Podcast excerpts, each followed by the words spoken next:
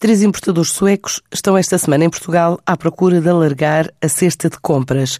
A visita foi organizada pela ICEP, é direcionada a empresas nacionais de materiais de construção, desde pavimentos cerâmicos a rochas ornamentais, incluindo granitos, mármores e pedra calcária além de loiça sanitária. É um périple que inclui diversas unidades de norte e do centro do país. A Suécia atravessa um momento de crescimento acentuado no que respeita ao setor da construção, quer civil, quer de obras públicas. Existe um déficit de habitação e o governo apresentou uma meta até 2020 para construir 250 mil novas casas. Mas, de acordo com a Associação Sueca das Empresas de Habitação, este número é insuficiente para fazer face à escassez. São necessárias, diz a Associação, pelo menos 436 mil novas casas.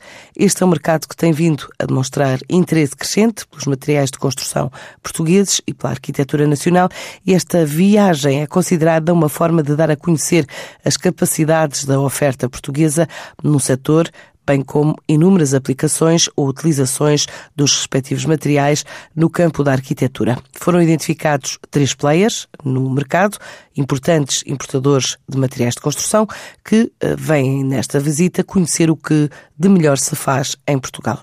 Entre esses importadores suecos estão consultores de projetos especializados na renovação de hotéis, lojas e restaurantes, com mais de 15 anos de experiência.